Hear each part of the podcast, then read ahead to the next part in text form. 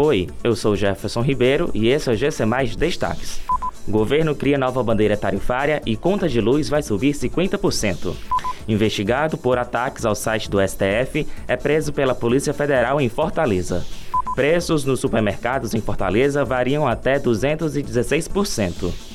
A Agência Nacional de Energia Elétrica anunciou a criação de uma nova bandeira tarifária na conta de luz, chamada de Bandeira de Escassez Hídrica. A taxa extra será de R$ 14,20 para cada 100 kWh consumidos. Ela entra em vigor a partir desta quarta-feira, dia 1 de setembro, permanecendo vigente até abril do ano que vem. A Polícia Federal prendeu ontem em Fortaleza um homem envolvido na invasão cibernética ao site do Supremo Tribunal Federal. A informação foi confirmada em comunicado enviado à imprensa, citando que a prisão é parte da segunda fase da Operação LIT, deflagrada no último dia 11. A detenção ocorreu em cárcere preventivo.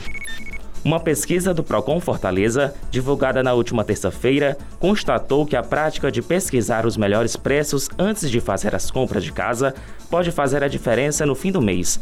Os preços dos alimentos e produtos nos supermercados em Fortaleza variam em até 216,93% durante o mês de agosto. Entre estes produtos, 10 apresentaram variações acima de 100%. É o caso, por exemplo, do pacote da esponja de aço com 8 unidades que foi encontrado de R$ 1,89 a R$ 5,99. Outro destaque foi ao quilo de cenoura, que variou de R$ 1,99 a R$ 5,99, uma diferença de 201%. Essas e outras notícias você encontra em gcmais.com.br.